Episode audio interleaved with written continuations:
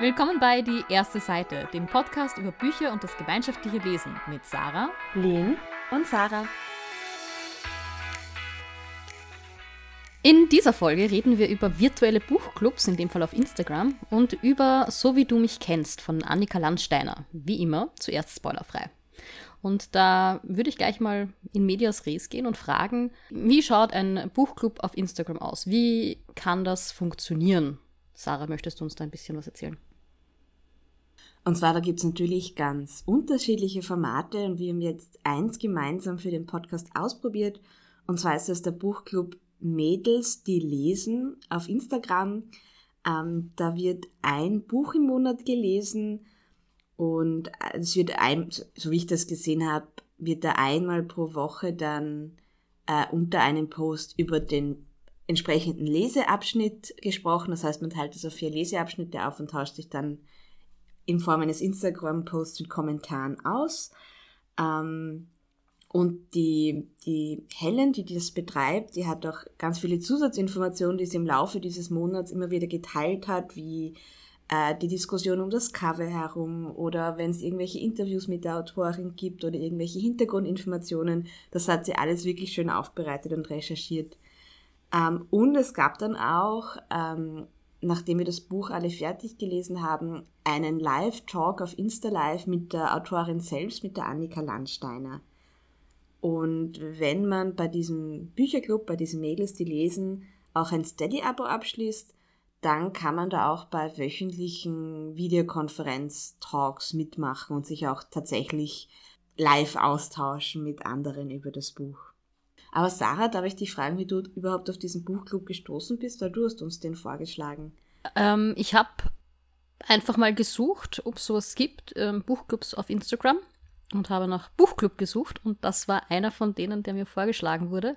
Gemeinsam mit dem Carlsen Buchclub, also von dem Verlag. Äh, die machen das ein bisschen anders. Die posten quasi eine Story mit entweder groben, normalerweise drei grobe Leseabschnitte oder zehn kleinere Leseabschnitte. Und je nachdem sozusagen, auf was man gerade Lust hat, reagiert man dann auf diese Story und dann teilen sie einen in Chatgruppen ein. Ich nehme an, das ist dann nicht über Instagram, aber ich bin mir nicht sicher. Da haben, das, das haben wir noch nicht ausprobiert. Und ja, das waren irgendwie so die beiden, die ich mal ähm, ad hoc gefunden habe, wo es für mich klar war oder ersichtlich war, wie die Teilnahme daran funktioniert.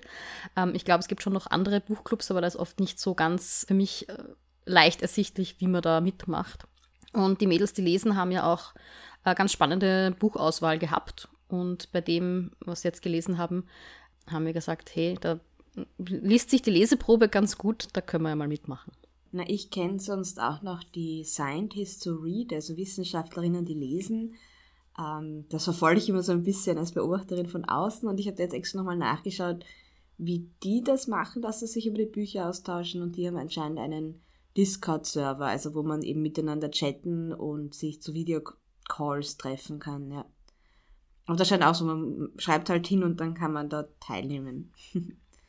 Also das ist, glaube ich, sind so die beiden Varianten, wie man es auch machen kann. Entweder man spannt halt über Instagram die Leute zusammen, äh, über einen anderen, also lasst sie über was anderes dann kommunizieren, oder man nimmt eben Instagram als Kommunikationsplattform, so wie das bei Mädels lesen funktioniert. Dann sind wir vielleicht eh schon im Thema, wie habt ihr dieses Lebenserlebnis wahrgenommen? Also was hat euch da gut gefallen und was war da vielleicht nicht so eures? Also ich mochte, dass man zeitlich nicht so wirklich beschränkt ist, weil also ein Monat ist jetzt schon mal ein relativ guter langer Zeitraum, um das Buch zu lesen. Und selbst wenn du das nicht schaffen würdest, so wie ich, oder ich, ich sag's gleich dazu, kannst du dann trotzdem immer noch zurück zu den Posts gehen und die Kommentare drunter lesen und dann noch auf was, auf wen anderen antworten Uh, das werde ich heute auf jeden Fall noch tun. Ich habe das Buch erst gestern in der Nacht fertig gelesen. Full Disclosure. Aber das werde ich auf jeden Fall noch machen, dass ich mir anschaue, was alle anderen dann drunter geschrieben haben und was die dazu gemeint haben. Also das hat mir sehr gut gefallen, dass man so ungebunden ist ein bisschen. Ja, das ist sozusagen der Vorteil und der Nachteil wahrscheinlich. Das, ja, auch ich habe nicht so mitgelesen, wie es gedacht war und ähm, erst eigentlich als das Buch schon fertig gelesen war, bin ich dann so richtig ähm, ins Lesen reingekommen und habe dann eben auch die Kommentare noch nachgelesen. Fand das auch ganz spannend und irgendwie einen großen Vorteil des Formats. Und könnte mir auch vorstellen, dass wenn man jetzt sagt, okay, man findet irgendein Buch in ihrer Geschichte sozusagen, das sie mal gelesen haben, dass man sich das dann nochmal vorknöpft. Ähm, weil eben, äh, wie Sarah schon gesagt hat, da auch ganz viel nettes Zusatzmaterial dabei ist und nette Zusatzinformationen. Und das kann man eigentlich zeitunabhängig machen. Das Interview mit der Autorin, das war allerdings, ist immer noch auf Instagram nachzuschauen und da denke ich mir, könnte man eben auch hm, vergangene Bücher sich mal äh, zu Gemüte führen, wenn man das, wenn man da eins findet, das einem taugt. Ja, genau, das waren auch so ziemlich die Punkte, die ich mir auch überlegt habe, eben so dieses, wenn ich da mal ein Buch lesen sollte, das Sie schon gelesen haben, würde ich da auf jeden Fall reinschauen, was Sie da an Meinungen und auch Zusatzinfos da bereitgestellt haben. Mir ging es auch ganz ähnlich wie euch. Also ich habe äh, den ersten Leseabschnitt halbwegs eingehalten, dann lang nicht weitergelesen, weil ich gerade so ein bisschen eine Leseflaute hatte und habe dann diesen Termin, wo es diesen Live-Talk mit der Autorin gab, den wollte ich nicht verpassen und ich wusste nicht, ob der nachher noch zur Verfügung steht und das war dann bei, bei mir so dieses Datum, dass ich es halt jetzt wirklich auslese. Also dieses, was man halt sonst normalerweise bei einem Buddy Read dabei hat, dass man sagt, okay, man ist jetzt auch, hat so ein bisschen eine, man verpflichtet sich so ein bisschen jetzt diese Leseabschnitte halbwegs einzuhalten und das fällt natürlich weg, wenn es so ein passives Body Read Format ein bisschen ist. Ja, ich muss auch sagen, ich habe auch gemerkt, dadurch, dass ich ja so viele Menschen habe, mit denen ich mich sehr, sehr regelmäßig über Bücher austauschen kann in allen Varianten, war halt für mich der Bedarf nicht so wirklich da, auch noch so ein Instagram-Format zu nutzen. Vor allem, ich denke, wenn ich das Buch ja. mit euch, wenn wir uns damit dann, also wir haben es ja auch gleichzeitig gelesen, wir haben uns da untereinander ausgetauscht hätten, da hätten wir halt viel intensiver und in viel kleineren Abschnitten halt auch drüber diskutiert. Und was halt auch dadurch, ich meine, das ergibt sich vielleicht, wenn man wirklich regelmäßig mitliest. Aber im Endeffekt sind das halt alles irgendwelche Screen-Names, die ich wieder vergessen habe, sobald ich das Kommentar gelesen habe. Und da, beim, beim Buddy-Readen oder auch bei Buchclubs oder so, da geht es ja auch sehr viel um die persönliche Beziehung, die man zu den anderen Leuten hat. Und das ist jetzt noch nicht so aufgekommen. Aber ich denke mal, das wäre auch was anderes, wenn ich jetzt weiß, dass ich, also wenn ich das jetzt jedes Monat mache, dann finde ich vielleicht auch Leute, wo ich sage, ah, die haben eh immer ähnliche Gedanken wie ich oder sowas. Ähm, oder die sind mir schon aufgefallen, das sind mir hängen geblieben. Und was sicher auch nochmal einen Unterschied macht, ist, wenn man ähm, beim Zoom ähm, Buchtreffen dann mitmacht, um auch irgendwie so dieses, diese persönliche Beziehungsebene reinzubringen. Ich glaube auch, wenn man das regelmäßig macht, dass sich da einfach eine, dass du dann Teil dieser Community wirst und dich dann auch wirklich als Teil von dem siehst und empfindest und äh, gerade für Leute, die jetzt vielleicht nicht so wie wir regelmäßig Buddy Reads und äh, Buchclub-Treffen haben. Glaube ich, ist das was eine Möglichkeit, sich mit anderen über Büchern auszutauschen, wenn du das jetzt nicht in deinem Bekanntenkreis hast. Was mir nämlich auch an diesem Format mit diesen Instagram-Posts gut gefällt, ist, dass es so niederschwellig ist. Weil das ist ja schon eine Überwindung, dass du da jetzt irgendwo dich zu einem Videocall dazu schaltest, wo du niemanden kennst, wo du nicht weißt, was auf dich zukommt und so. Aber da einfach bei einem Post relativ anonym zu kommentieren und Kommentare von anderen zu lesen und die vielleicht auch einfach nur zu liken, das ist halt etwas ganz, ganz Niederschwelliges. Also auch wenn man da so ein bisschen, vielleicht ein bisschen nervös ist, dann einem äh, Präsenzbuchclub oder einem Videotalk-Buchclub beizutreten, ist das vielleicht eine ganz gute Einstiegsvariante auch. Plus es ist ortsungebunden. Ich meine, wir haben ja den Vorteil, dass wir in einer Großstadt wohnen, wo es leicht ist, Leute zu finden, die man zum ja, Buchclub bilden braucht. Aber wenn man jetzt, sage ich, irgendwo ähm, ab vom Schuss wohnt oder so, dann ist halt so eine Plattform auch eine gute Möglichkeit, um hier auch Teil eines Buchclubs zu sein und dieses Feeling zu bekommen. Wie ging es euch denn dabei, die Kommentare der anderen zu lesen? Wie seid ihr denn da vorgegangen? Also ich habe, ähm, nachdem ich eben den Abschnitt fertig gelesen hatte, habe ich mich immer hingesetzt und habe beschlossen, gut, bevor ich jetzt weiterlese, äh, kommentiere ich selbst und lese, was die anderen so geschrieben haben. Vielleicht habe ich es auch umgekehrt gemacht, zuerst gelesen, dann kommentiert. Und das fand ich ganz lustig, weil das, was wir auch gerne machen, so spekulieren, wie es weitergeht und so, war ein ganz großes Thema. Ja? Also das ähm, und halt über emotionale Szenen reden oder Szenen, die einen irgendwie mitgenommen haben. Und damit ich, weil ich ja halt, es sind doch, sagen wir jetzt mal, 40, 50 Kommentare unter einem Post gewesen, damit ich da nicht den Überblick verliere, habe ich mir gedacht, ich like einfach jedes Kommentar, das ich lese, dann weiß ich auch, welches ich schon gelesen habe. Bin draufgekommen, dass Instagram das nicht toll findet und hat mich Instagram dann halt gesperrt für zwei Wochen und ich konnte nichts mehr liken. Allerdings erst nachdem ich alle Kommentare geliked habe, insofern war das mit dem Überblick behalten schon ganz gut, aber fürs nächste Mal müsste ich mir eine andere Strategie zulegen. Wie gesagt, ich habe das Buch erst gestern Abend fertig gelesen. So viele von den Kommentaren habe ich noch nicht gelesen. Äh, nur zum ersten Abschnitt und da habe ich dann eh auch selber kommentiert. Fanden sie eben auch ganz toll, zu spekulieren und mit den anderen zu spekulieren und zu lesen, wie die das empfunden haben. Ja, ich habe eben auch zuerst, also den ersten Leseabschnitt gelesen und dann die Kommentare gelesen und da haben halt gerade die meisten angefangen mit, ja, mir hat das Buch gut gefallen, ich fand es bis jetzt sehr schön und dann habe ich schon wieder weiter gescrollt, weil gefühlt jedes Kommentar so begonnen hat. Und ich meine, die Leute haben dann eh im dritten, vierten Satz genau was zum Buch dazu gesagt, aber da haben sie halt dann schon immer mein Interesse verloren und dann habe ich mich so ein bisschen dran zu erinnern müssen, so du möchtest die jetzt wirklich lesen, also schau vielleicht zumindest auf den dritten, vierten Satz auch noch. Ähm, und ich habe dann gestern am Abend noch die von den anderen Lesen, von den anderen Leseabschnitten angeschaut und da war halt dieses, ja, das Buch gefällt mir gut, dann eh schon weg und dann ging es tatsächlich mehr um die Diskussionen und das fand ich auch ganz spannend. Vor allem das, wenn jemand, was du selbst cool gefunden hast, auch das cool fand oder wenn jemand das nervig gefunden hat, was du auch nervig gefunden hast, äh, dass man dann einfach miteinander sich so ein bisschen bestätigen kann. Das war dann auch wieder cool, ja. Auch der Vorteil ist, also ich habe ja wirklich eben noch jeden Leseabschnitt auch kommentiert. Das heißt, ich kann auch irgendwie so ein bisschen meinen Verlauf, also es sind halt jetzt vier Abschnitte gewesen, aber mein, mein also ich, ich kann zurückschauen auf meinen ersten Post und schauen, was ich da prophezeit habe. Und haha, ich lag richtig. Aber ich habe so ein bisschen dieses, ähm, die Möglichkeit zurückzuschauen. Ja, mich hat auch immer am meisten gefreut, wenn ich dann eure Kommentare gesehen habe, weil die werden mir natürlich ganz oben angezeigt. Das heißt immer, ha. Ähm, das Einzige, was auch für mich so ein bisschen komisch war, ist, ich habe das Gefühl gehabt, ich muss mich so ein bisschen zu, also ich meine, das Buch hat mir an sich ja eh auch gut gefallen, aber ich hätte mich jetzt, glaube ich, nicht getraut, in diesem öffentlichen Raum über das Buch so ein bisschen herzuziehen. Vor allem der Verlag hat ja zwischendurch auch mitkommentiert und im Interview, also mit diesem Talk mit der Autorin, hat man auch erfahren, dass auch die Autorin mitgelesen hat. Und das ist sowas, gerade wenn, also wenn man über das Buch nur schöne Sachen sagt, dann ist es eh egal, aber gerade wenn man über das Buch ein bisschen auch lästert, sage ich jetzt mal, dann fällt mir das halt leichter, wenn das in einem anonymen und privaten Rahmen geschieht. Ich hatte allerdings schon das Gefühl, dass es sehr wohl auch Kritikpunkte gab. Also ein paar von den Punkten, die wir dann in der Spoiler-Section besprechen, besprechen werden, haben ja nicht allen gefallen. Also es war natürlich der Grundtenor schon, dass das Buch gut angekommen ist, aber es waren schon einzelne Punkte, die ja nicht, nicht so gut angekommen sind, sage ich mal. Das wurde auch erwähnt, aber es ist generell, habe ich das Gefühl, jetzt eher eine oberflächlichere Diskussion. Also so ins Detail haben, haben sich da die Leute eh nicht mhm. begeben. Insofern, ja. Und es gab auch Stimmen, wobei ich dann natürlich nicht weiß, ob die fertig gelesen haben, ähm, die von Anfang an schon gesagt haben, dass es nicht ganz ihr Kaffee ist. Ne? Aber ich weiß nicht, ob, ich glaube, die haben dann vielleicht auch gar nicht weitergelesen.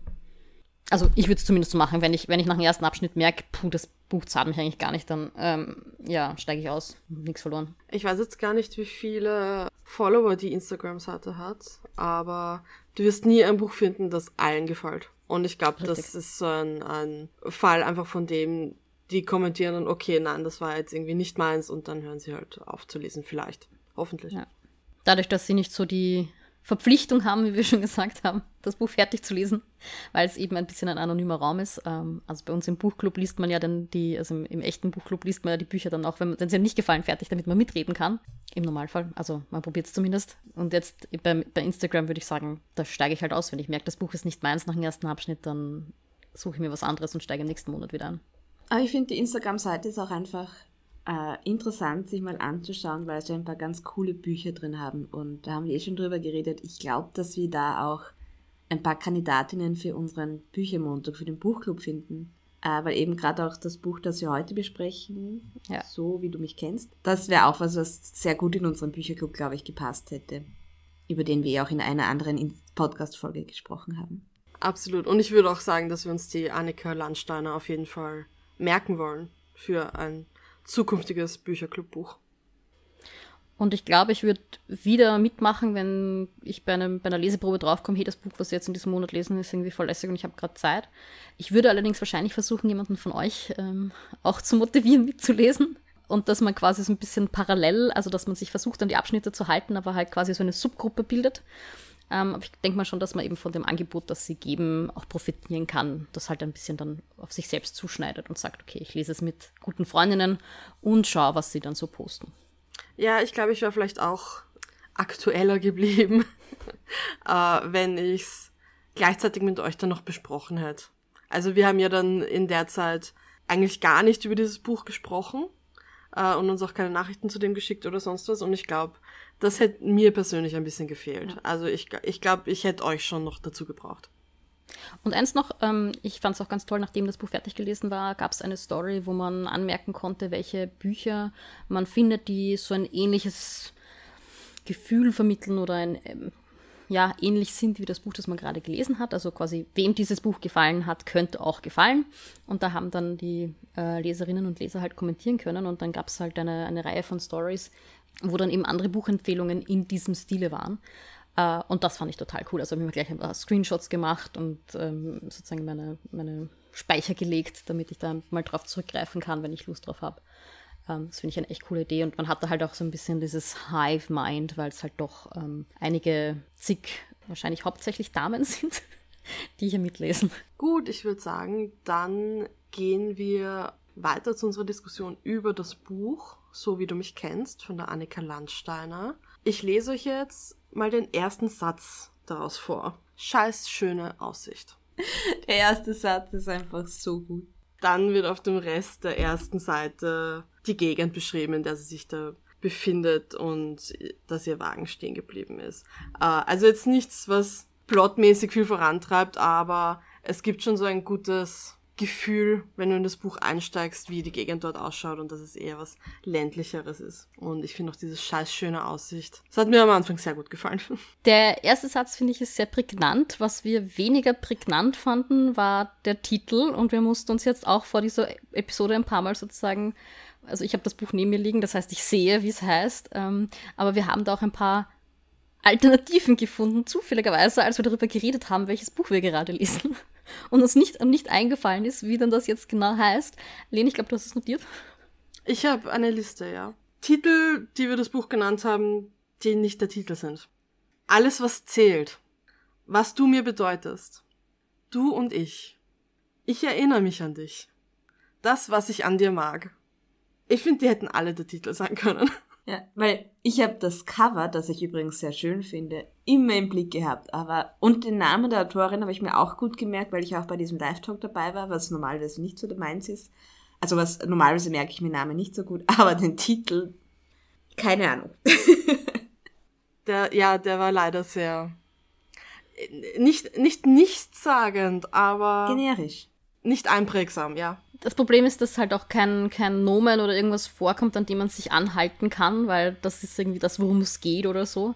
Ähm, und es ist jetzt auch nicht so ein, ich mag diese absurden Titel wie von einem Schweden, der durchs Fenster stieg und also mag ich eh nicht, ich finde die immer komisch, aber das ist halt wirklich so ein Titel, wo ich sage, ist einfach, ja, austauschbar.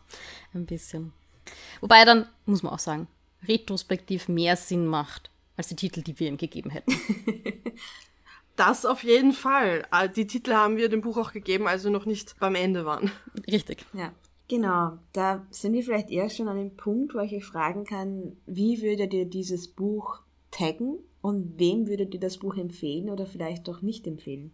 Ich würde das Buch empfehlen Leuten, die sich jetzt nicht vor schwierigeren Themen scheuen. Mhm. Äh, es ist kein Happy Peppy Buch, das die ganze Zeit glücklich macht und leicht zum Lesen ist. Also es hat schon viele ernste Themen drinnen und mit dem muss man bis jetzt rechtkommen. Ja, wobei ich finde, dass genau diese ernsten Themen aber auch sehr gut aufgearbeitet werden und jetzt auch nicht super überdramatisiert werden. Also ich habe jetzt nicht die ganze Zeit geweint beim Buch. Das schon. Ich finde gerade das Cover lässt es ein bisschen leichter ausschauen, als es ist.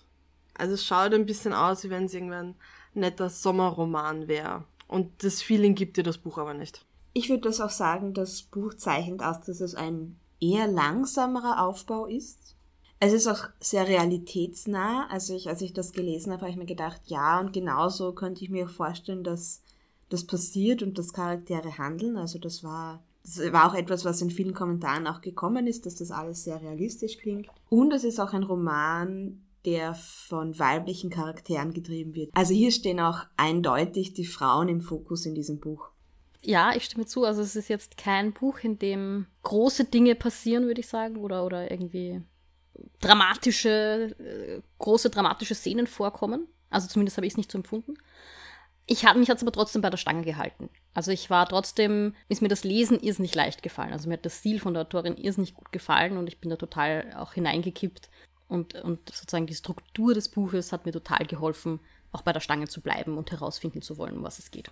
Ja, dann hätte ich gesagt, in dieser Stelle verabschieden wir uns von allen Zuhörer und Zuhörerinnen, die das Buch noch nicht gelesen haben und auch nicht gespoilert werden wollen. Äh, ihr könnt ja jederzeit zum Podcast zurückkehren. Wir vermerken wie immer, an welcher Stelle dann die Spoiler kommen. und dann würde ich jetzt kurz nochmal zusammenfassen, um was es in dem Buch geht oder was da passiert. Und zwar lernen wir Carla kennen, das ist eine Frau Anfang 30, die in so einem, La also irgendwo am Land wohnt und aus ihrer eigenen Heimat nie wirklich rausgekommen ist. Und sie ist jetzt gerade zurück von New York und hat die Urne ihrer Schwester mit, die dort bei einem Unfall ums Leben gekommen ist. Und im Roman geht es um die Trauer von Carla, vor allem zu Beginn, die dann auch nach New York zurückkehrt, um dort alles in Ordnung zu bringen und die Wohnung aufzulassen und so weiter. Dann kommt auch schon der Twist im zweiten Kapitel, dass dieses zweite Kapitel aus der Sicht von Marie erzählt ist, also von der, also von der kleinen Schwester von Carla, die da gestorben ist. Und die dann quasi abwechselnd zur Carlas Geschichte nach dem Tod von Marie die Geschichte von Marie aus Maries Sicht erzählt, was sie in den Monaten vor ihrem Tod gemacht hat. Genau. Und ein verbindendes Element ist, dass Carla auf einen Ordner auf Maries Laptop findet, wo sie anscheinend die Nachbarn heimlich fotografiert hat und wie dann auch erst im Laufe vom Buch langsam herausfinden, warum Marie das gemacht hat, eben auch aus Maries Sicht. Diese zwei Erzählperspektiven haben mir sehr gut gefallen. Also ich fand das wirklich gelungen, dass wir dann auch eben einen Schritt zurück in die Zeit machen und ja dann auch im ersten Kapitel von Marie nicht gleich Antworten kriegen, sondern dass das alles immer erst Stück für Stück im Laufe des äh, Romans sich entwickelt, damit wir eigentlich dann erst wirklich wissen, worum es geht. Also ich habe schon relativ früh vermutet, was da jetzt kommen wird, aber so richtig die Bestätigung dafür kriegen wir erst, glaube ich, im letzten Drittel oder so, dass dann auch wirklich Maries äh, Geschichte aufgearbeitet wird ich fand es schön zu sehen, wie sozusagen Carla in der Gegenwart diesen Spuren nachgeht zum Teil und eben sich mit der Vergangenheit oder mit dem Leben ihrer Schwester ein bisschen auseinandersetzt und gleichzeitig die Ebene von Marie. Und ich fand es auch sehr schön und sehr realistisch, dass Carla im Endeffekt nie auf Maries Geheimnis draufkommt. Ich fand das sehr frustrierend. Also einerseits richtig, aber andererseits hätte ich es mir schon irgendwie gewünscht. Ich weiß nicht, ich habe immer gern eine, eine Resolution. Also das Problem ist ja, dass, und das wurde auch im, im Buchclub quasi auf Instagram relativ lang spekuliert, ob die Marie sich umgebracht hat. Und ich glaube, wenn die Carla draufgekommen wäre, was sozusagen mit der Marie passiert ist, also dass sie häusliche Gewalt erlebt hat und sich deswegen von ihrem Mann getrennt hat, dann hätte ich mir durchaus vorstellen können, dass die Carla dann glaubt, dass sie Suizid begangen hat, was sie nicht hat. Das, das kriegen wir eine eindeutige Bestätigung, mhm. dass das nicht der Fall war. Und insofern ist es mir lieber, Carla weiß das nicht, und sieht den Unfall halt als einen blöden Unfall, der tragisch ist, aber halt, ja, als sie glaubt, dass es ein Selbstmord war und dass sie ihrer Schwester irgendwie hätte helfen können. Ja, vor allem auch so diese Frustration, dass du erst im Nachhinein erfährst, was da deiner Schwester passiert ist. Und das war ja wirklich arg, was die da durchgemacht hat. Und du jetzt aber nicht mehr mit ihr drüber reden kannst und ihr nicht mehr helfen kannst, weil sie nicht mehr da ist. Und das war, glaube ich, auch eine, hat sie auch gemeint, Torin, das war auch eine Motivation für sie, das so zu schreiben, weil es halt auch realistisch ist, dass du das nie erfährst.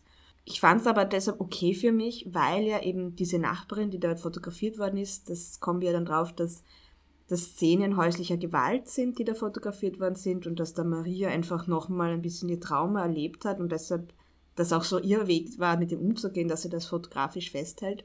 Und die Carla trifft sich ja dann auch mit ihrer Nachbarin und versucht ihr da auch rauszuhelfen. Und da hat Carla dann die Gespräche mit der Nachbarin, die in einer sehr ähnlichen Situation war wie Marie damals, führen können und ihr auch ein bisschen helfen können, was sie halt mit Marie nicht machen konnte. Und das war für mich eigentlich eine sehr schöne Art, diese Geschichte zu erzählen mit Ja, da ist etwas Schlimmes deiner Schwester passiert, sie hat es nie herausgefunden, aber sie hatte für jemanden anderen, der in der gleichen Situation war, beistehen und auch ein bisschen helfen können. Was vor allem Marie in der Situation nicht konnte, weil sie das zu stark sozusagen in ihr Trauma zurückgeworfen hat, das zu beobachten.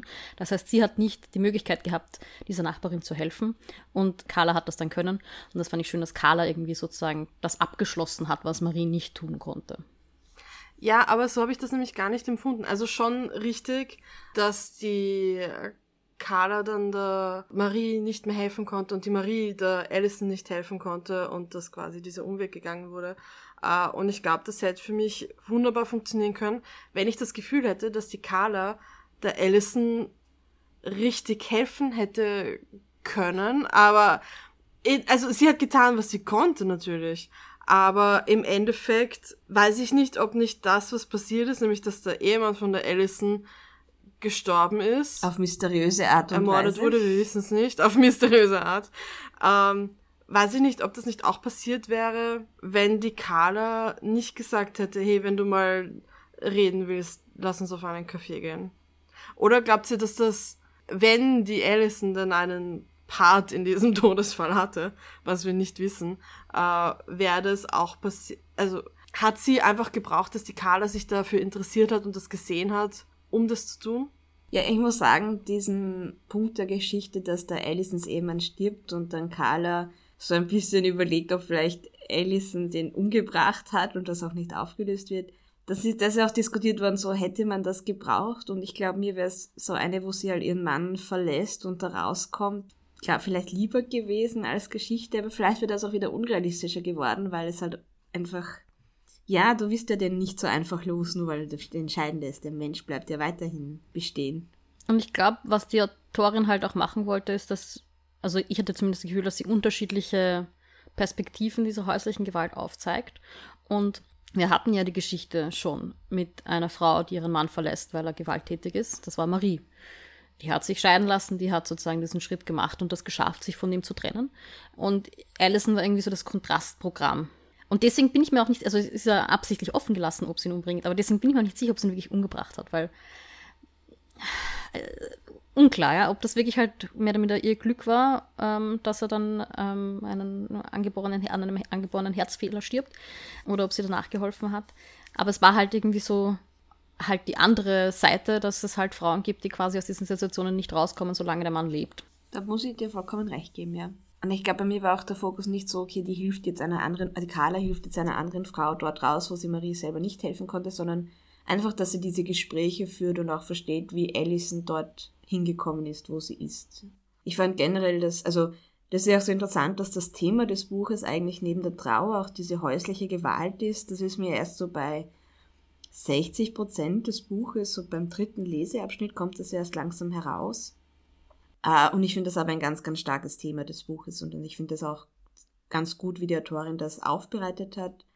Ähm, auch damit diese Geschichte von der Mutter, wo man eben erfährt, dass der Mutter ist irgendwann mal was passiert, ist von einer Kur zurückgekommen, war dann irgendwie anders und sie haben nie gewusst, warum.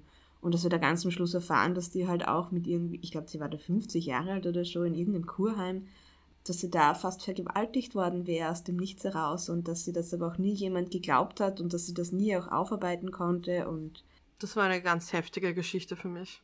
Ich weiß nicht, ob ich die gebraucht hätte. Das war für mich ein bisschen. Also, das war der eine, der eine Teil der Geschichte, wo ich mir denke, ja, wenn sie das weggelassen hätte, hätte es mich nicht gestört. Ich weiß nicht, ob es nicht schon ein interessanter Aspekt war im Sinne von, dass Frauen eben viel Gewalt und auf unterschiedliche Art widerfährt und auch im Alter und dass es nichts damit zu tun hat, dass du jetzt jung und naiv warst und dich äh, mit dem falschen Mann verheiratet hast oder sonst was, sondern dass das eben auch mit 50 oder älter immer passieren kann. Und vor allem hat es halt auch zusätzlich noch diesen Punkt reingebracht von, das ist ja eigentlich eine Familie, die auch beschrieben worden ist, dass die sich alle sehr gern mögen und relativ harmonisch sind und dass du trotzdem in Familien immer irgendwas hast oder merkst, da ist irgendwas schwierig oder da gibt es irgendeine Hürde oder da reibt irgendwas, das ist doch nicht so hundertprozentig so, wie man das im Bilderbuch sieht. Und ich glaube, deshalb war das auch für mich ein, ein, ein spannender Punkt in der Geschichte. Was mir sehr gut gefallen hat, war, dass die Schwestern zwar also gut als Schwestern charakterisiert wurden. Man hat sie ja eigentlich nie, also nur, glaube ich, in zwei kurzen Erinnerungen oder in kurzen Rückblenden ähm, so quasi gemeinsam erlebt. Aber diese geschwisterliche Nähe, die sie auch trotz der Distanz dann New York, Deutschland äh, aufrechterhalten haben, wurde ist nicht schön dargestellt. Und ich mochte auch, dass sie so relativ konträre Typen sind, obwohl sie sicher auch Ähnlichkeiten hatten, aber dass die eine eben dann nach New York gegangen ist und dort halt irgendwie Starfotografin mehr, also Starfotografin, aber halt eine, eine renommierte Fotografin geworden ist und äh, die andere halt in ihrem in ihrer Gemeinde geblieben ist und dort halt für eine Zeitung arbeitet und damit sehr glücklich ist. Diese Darstellung von diesen beiden Schwestern, die sich aber trotzdem so nahe stehen. Und was dann natürlich auch ein Problem für Marie war, die das mit der Gewalt natürlich Karl immer verheimlicht hat ähm, und die jetzt das Gefühl hatte, der, der Zug ist abgefahren. Ja. Also sie hat schon so viele Möglichkeiten gehabt, das zu gestehen und das geht jetzt nicht mehr. Das war, war eine schöne Darstellung. Um, ähm, aber ich weiß nicht, aber irgendwie habe ich für, war für mich immer Carla die jüngere und Marie die ältere Schwester, wo es ja genau umgekehrt ist beim Lesen. Ist es da auch so euer Gang oder ist es einfach eher bei mir so was Persönliches? Jetzt, wo du es sagst, hat sich das Gefühl, glaube ich, schon manchmal eingeschlichen. Vor allem, dass ich dann überlegen habe müssen, wer jetzt die ältere und wer die jüngere ist. Aber ich könnte auch nicht sagen, wieso.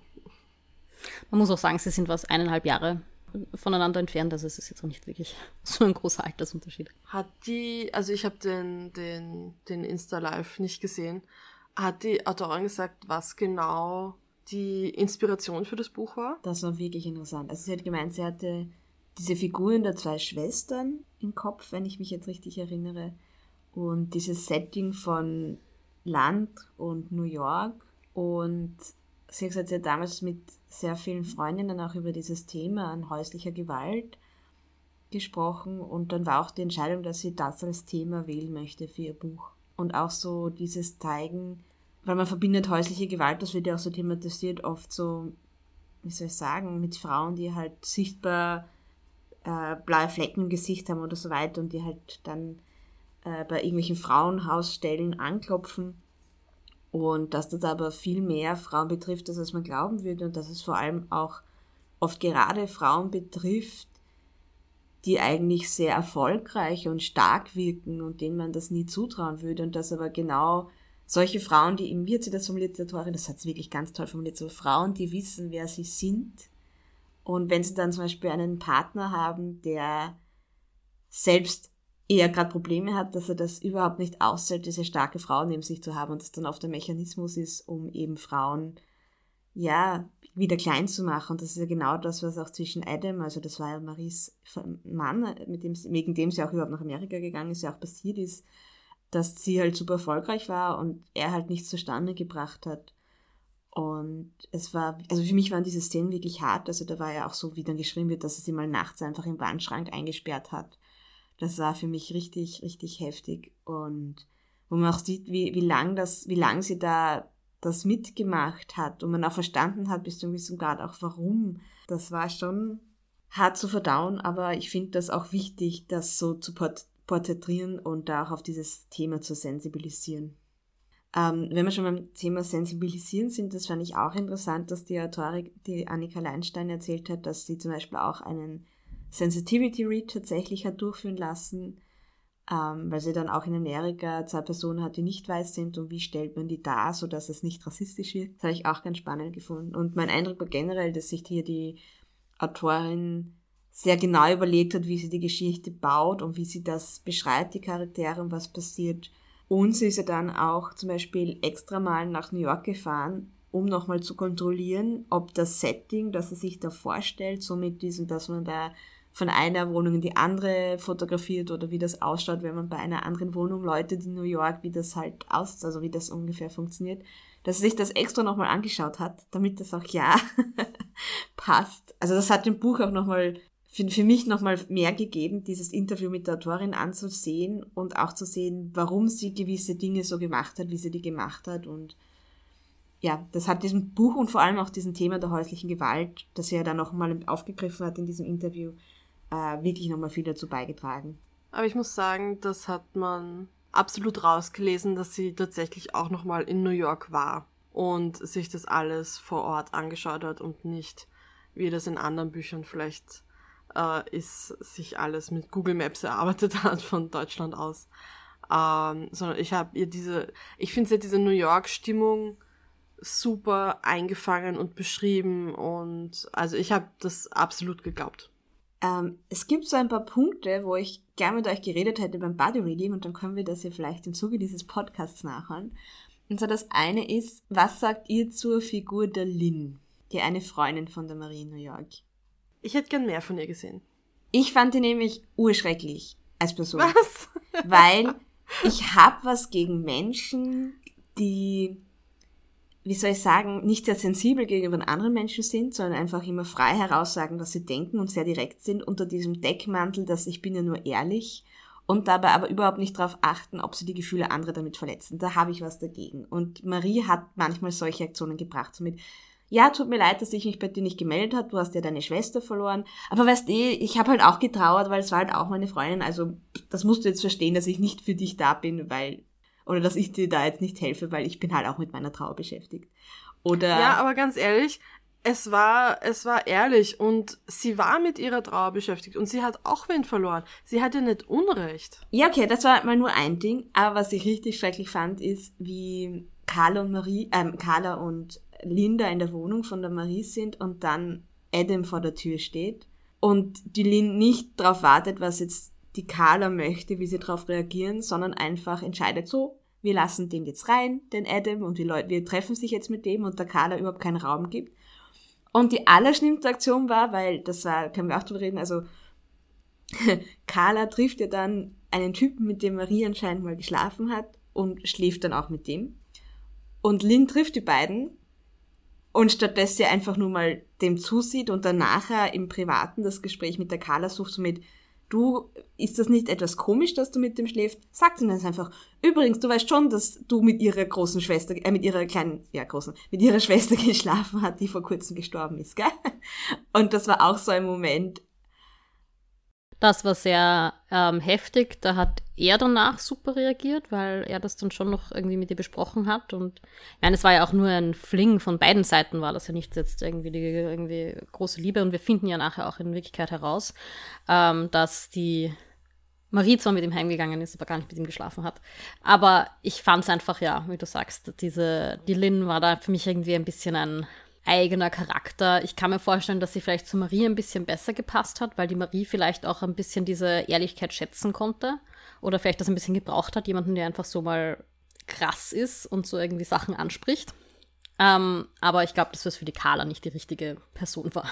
Das glaube ich auch. Und ich glaube, sie hat in der Situation mit Adam, sie hat die Carla schon gefragt, was sie machen sollen. Aber die Carla hat halt für die Lynn zu lang überlegt und nicht reagiert. Und die Lynn ist einfach jemand, der dann schnell reagiert. Vielleicht ist das auch so ein New York-Ding, dass alles schneller läuft. Und sie hat dann irgendwie, okay, die Carla reagiert nicht und weiß nicht, was sie tun soll. Okay, dann trifft sie die Entscheidung dafür. Und ich finde, ich weiß nicht, für mich hat das schon irgendwie gepasst. Und die Lynn war für mich ein Charakter, die habe ich einfach gesehen. Yay. Und ich habe sie gesehen und ich weiß, dass ich diese Art von Menschen nicht ausstehen kann. okay. Äh, Wen es für mich absolut nicht gebräucht hat, war der Cole. Ja, der Typ, mit dem sie da geschlafen hat. Genau, ja. Der war für mich absolut entbehrlich. Ich weiß nicht, was für eine Funktion der wirklich gehabt hat. Ich finde, alles, was er gemacht hat, hätte die Lynn auch irgendwie machen können. Nein. Nein. Die war in ihrer Art, die, wie wir gerade gesagt haben, die passt nicht zu Carla. Man hätte vielleicht die Art anders machen müssen ein bisschen, aber ich finde, man hätte das nicht auf zwei Personen aufteilen müssen quasi. Also quasi, dass ihr wer sagt, ja, okay, du kannst die Wohnung von der Marie nicht selber ausräumen, du kannst es einfach nicht. Äh, lass uns doch ein Open House machen. Der Vorschlag hätte auch von der Lin kommen können. Nein, hätte nicht, weil die Lin war mit ihrer eigenen Trauer gerade beschäftigt und hat nicht der Carla helfen können. Und ich glaube auch, dass der Co nicht zwingend für die Trauer eine große Rolle gespielt hat, sondern ähm, wir haben, wir erfahren ja, dass sich die Carla ein halbes Jahr vorher oder so von ihrem ewig langen Freund getrennt hat. Also der, der, die waren zehn Jahre zusammen oder so, ähm, also von Max. Und ich glaube, dass der Cole halt irgendwie so dieses repräsentiert hat, dieses Verarbeiten, sich irgendwie Nähe suchen. Ähm, mit, also sie hat halt irgendwie ja kein, niemanden gehabt, der dort nahe ist in New York und dann irgendwie hat sie diese Nähe halt bei ihm gesucht. Ähm, und das war auch irgendwie so eine Verarbeitung, glaube ich, von dem, was sie irgendwie, dass sie mit Max, ja, also die Geschichte mit Max irgendwie da verarbeitet hat in diesem, in diesem Fling. Ja. Ja, okay. Aber wie gesagt, für die Trauer, und das war für, für mich das vorrangige, vorrangige Thema in dem Buch, ich fand, da war er unnötig. Also ich habe ihn nicht gemocht. Ich fand, er war aber ein guter Ausdruck davon, dass sie eben trauert und dass sie eben dann Übersprungshandlungen setzt, die vielleicht, die sie vielleicht nicht gesetzt hätte unter anderen Umständen. Ähm, und dass sie da halt irgendwie eben Nähe sucht, dass sie versucht, ihrer Schwester nah zu sein, auf irgendwie sehr makabre Art und Weise. ähm, und, und dass sie irgendwie da noch nicht so sie selbst ist in dieser Situation oder in diesen, in diesen Gefühlen. Und ich fand den ja dann total nett, weil es war ja von Anfang an irgendwie oder relativ schnell klar, dass er eigentlich ähm, eine, eine Frau hat, die er liebt, mit der er halt gerade nicht zusammen ist, weil das halt nicht immer so gut funktioniert. Und als sie ihn dann aber mal aus Deutschland das ganz am Schluss anruft, sind sie ja dann, also sagt sie, ah ja, und lass sie schön grüßen. Und er so, ja, woher weißt du, dass ich jetzt mit dir zusammen bin? Und sie sagt, ja, ich höre es an deiner Stimme. Und ich fand das so nett, dass sozusagen auch seine Geschichte da irgendwie ein bisschen einen Abschluss findet. Also, dass er wieder zurückfindet zu seiner großen Liebe oder wie auch immer. Ich glaube, das war das auch das, was ich ein bisschen unsympathisch an ihm fand. Dieses, er schläft jetzt mit der Carla, aber er ist eigentlich eh die ganze Zeit in diese andere Frau verliebt und das ist so eine On-Off-Geschichte zwischen denen und ich hasse On-Off-Geschichten. Selbst, selbst wenn es nicht der Main-Fokus in dem Buch war, war so ein, na, bitte nicht. ja, Liebe ist kompliziert. Ich fand auch, ich fand es ein realistisch und ich fand auch schön, dass es im Endeffekt, dass es für, für Carla und Cole dann einfach eine Freundschaft war irgendwie und vielleicht auch geblieben ist, weil sie meldet sich ja dann eben auch noch aus Deutschland bei ihm und so und ich kann mir das durchaus vorstellen, dass aus dem einfach, dass sie das beide irgendwie aus unterschiedlichen Gründen gebraucht haben, so ein bisschen diese Ablenkung ähm, und dann sozusagen wieder auf ihren Pfad zurückfinden. Ich wollte gern mit euch kurz reden. Ich glaube nicht, dass wir viel diskutieren werden, aber es hat mich so aufgeregt, wie ich es gelesen habe.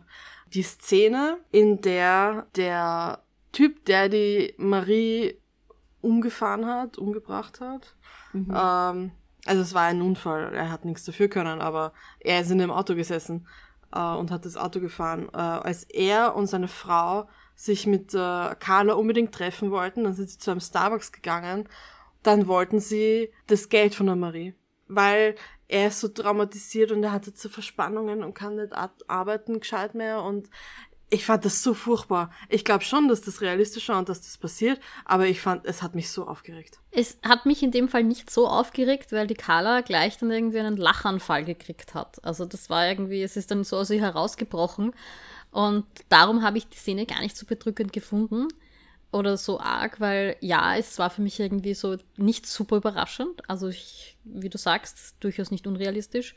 Und ihre Reaktion darauf war, finde ich, so entwaffnend. Es war so die einzig, einzig richtige Reaktion, finde ich, in der Situation und die da das auch wunderbar kommentiert, was da gerade abgeht.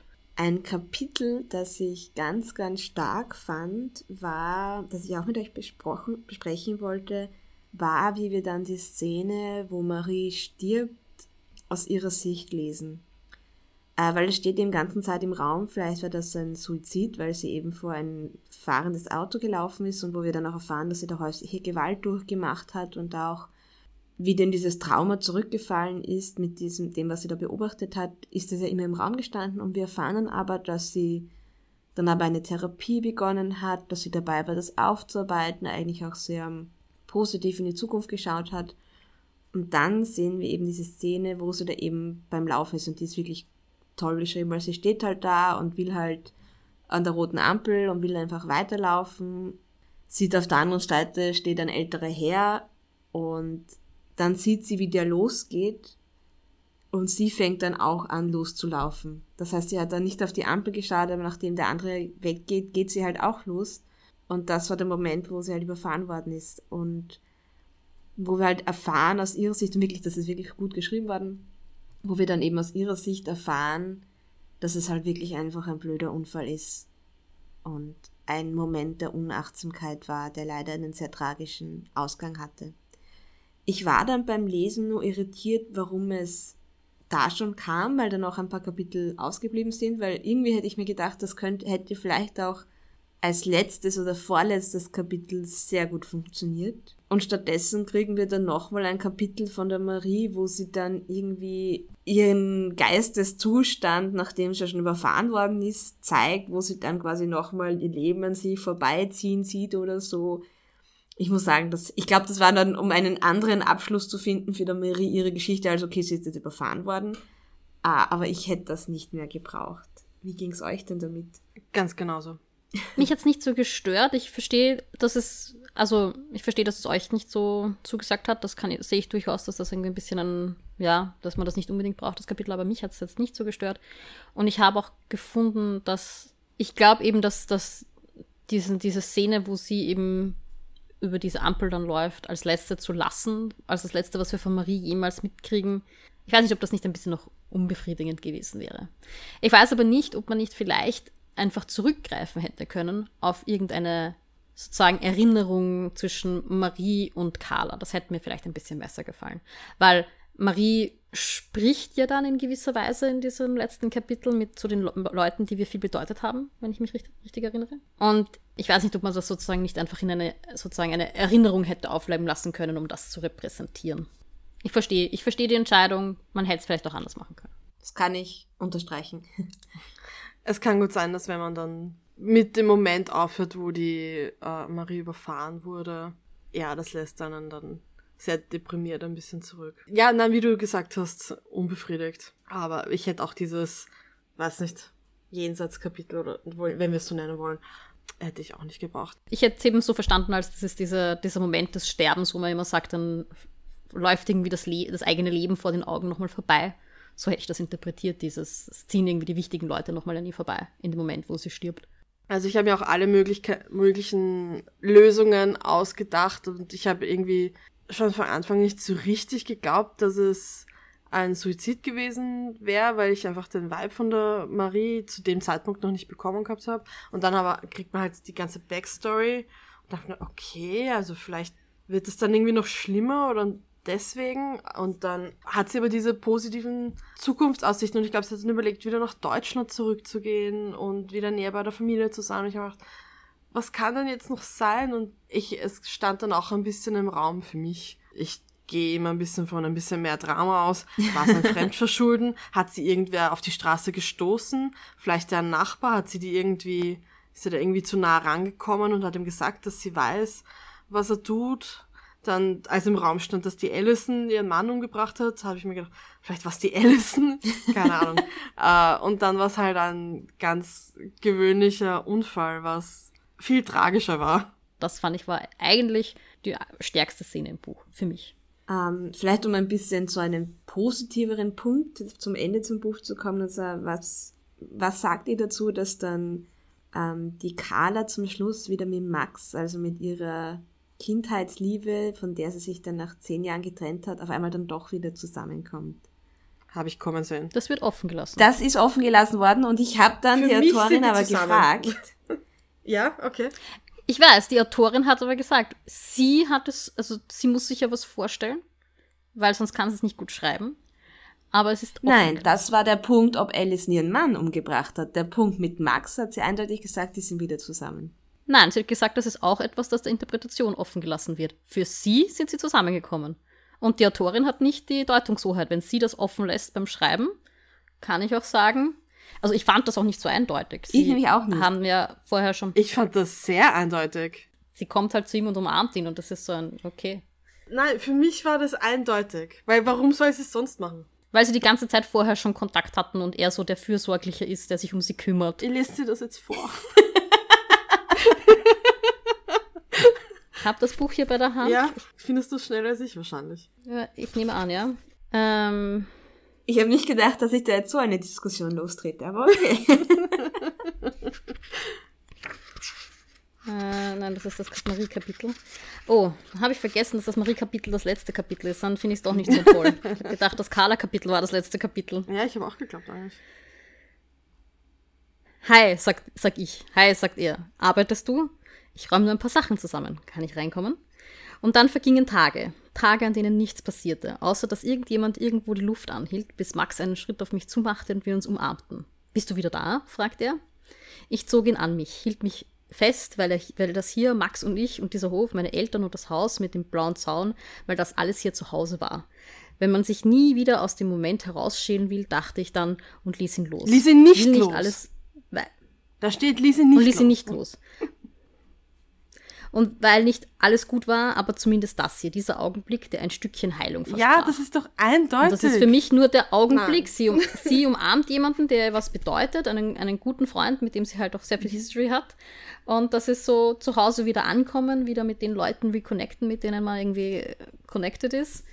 Also, Nein, zu dieses, äh, ich zog ihn an, mich hielt mich fest, weil das hier Max und ich, Max und ich und dieser Hof der Hof von seinen Eltern. äh, und das Haus mit dem blauen Zaun von ihren Eltern, weil das alles zu Hause war. Für mich ist das eindeutig. Ja, ähm, also ich bin. Ja, eh, aber da erwähnt sie eben auch das Haus von ihren ja. Eltern. Das heißt ja nicht, dass sie mit ihren Eltern zusammenkommt. Also. Ähm, ich bin das ein bisschen zwiegespalten dem Ganzen entgegen. Also ihr habt ja anscheinend eine recht eindeutige Meinung. Ich bin das ein bisschen dazwischen, weil einerseits war das ja ein wichtiger Schritt von der, von der Carla, sich aus dieser Beziehung zu lösen. Zu sagen, ja, wir sind schon ewig lang zusammen, das funktioniert auch gut, aber eigentlich passt es für mich nicht mehr und ich trenne mich jetzt von dir. Und das war ja auch ein Schritt da heraus aus dieser, Komfort, aus dieser Komfortzone. Ähm, und man sieht dann aber doch, wenn sie also dann wieder zurück in Deutschland ist, dass sie sieht, dass der Max für sie immer da ist, dass er auch für ihre Eltern weiterhin da ist, dass sie einfach, ja, ein Zuhause einfach sind und dass er das für sie weiterhin ist. Und dass er dann aus dieser Trauer zurück, aus dieser komischen Zeit in New York, dann wieder zu ihm zurückfindet Finde ich auch irgendwie okay. Und vor allem, da können, schaffen wir jetzt auch die Brücke zurück zum Titel, so wie du mich kennst. Wir haben ja gesagt, retrospektiv macht der Sinn. Weil ich finde es auch so ein, ja, der Max kennt sie halt und sie kennt den Max. Ja, aber meine, vielleicht bin ich da wieder ein bisschen naiv, aber wenn ich mit meinem Ex-Freund, mit dem ich zehn Jahre zusammen war, dann habe ich mich endlich von ihm getrennt, weil es ihm nicht mehr gepasst hat. Wenn ich damit mit ihm zusammenkomme, muss mehr passieren, außer er ist halt irgendwie zu Hause. Ich meine, Überraschung, ja, klar. Aber da ist für mich, für mich gab es keinen Indikator, dass da irgendwas wieder aufflammt oder irgendwas wieder. Also für mich war das, war die Beziehung, wie sie vorher zwischen den beiden beschrieben wurde, dass sie sich immer auf ihn verlassen kann und dass er für sie da ist, halt in dieser Szene auch noch da. Und das hat für mich aber nicht gleich bedeutet, dass sie mit ihm wieder zusammenkommt, weil warum sollte sie? Weil das würde für mich bedeuten, dass sie diese, dass sie sich irgendwie in einer Überschusshandlung von ihm getrennt hat oder so. Also das würde irgendwie die Trennung als dumme Aktion darstellen. Weil wenn sich nichts ändert und sie kommt wieder mit ihm zusammen, warum hat sie sich dann mit von ihm getrennt? Weil sie sich geändert hat. Weil sie dazwischen ihre Schwester verloren hat, weil sie dazwischen mal alleine gelebt hat und weil sie sich geändert hat. Und ich glaube, dass diese Trennung, die hat, hatte schon einen Sinn, weil die waren zusammen, seit sie, weiß ich nicht, was waren sie, 16, 15 mhm. waren und dass das einfach, dass sie ein bisschen Zeit auseinander gebraucht haben, die paar Monate. Was war das, ein halbes Jahr? ja, weiß nicht, ich habe das von Anfang an gespürt, dass die am Ende wieder zusammenkommen werden. Wie gesagt, das ja, aber dann hätte ich mir mehr erwartet, als sie umarmen sich halt. Weil das haben sie davor auch gemacht. Also ich meine. Ähm, aber es bleibt halt offen bis zum Schluss, ja. Ähm, und kann man ja auch jeder in sich selbst hinein interpretieren, was er glaubt oder vor allem auch was er möchte, was zwischen den beiden dann passiert ist. Am Schluss macht der Titel auf jeden Fall deutlich mehr Sinn, weil wir eben wissen, dass Carla ein Bild von der Marie hatte, das nicht dem, nicht der Realität eigentlich entsprochen hat, weil sie ja ihr das mit der häuslichen Gewalt nie erfährt im Endeffekt. Dass es aber der Marie ganz recht so ist eigentlich, dass sie sie so eben in diesem Bild, glaube ich, sieht dann am Schluss. Und jetzt kann ich mir den Titel auch ein bisschen besser merken. Ja, und an dieser Stelle ist es dann auch wieder Zeit, sich von unseren ZuhörerInnen zu verabschieden. Wir hoffen, dass ihr das nächste Mal wieder einschaltet und bis dahin Tschüss, ciao und baba. Das war die erste Seite, der Podcast über das gemeinschaftliche Lesen. Die nächste Folge kommt am 1. des nächsten Monats. Bis dorthin folgt uns auf Instagram oder Twitter unter die-erste-seite oder schreibt uns doch eine E-Mail an ersteseite.podcast.gmail.com. Bis zum nächsten Mal.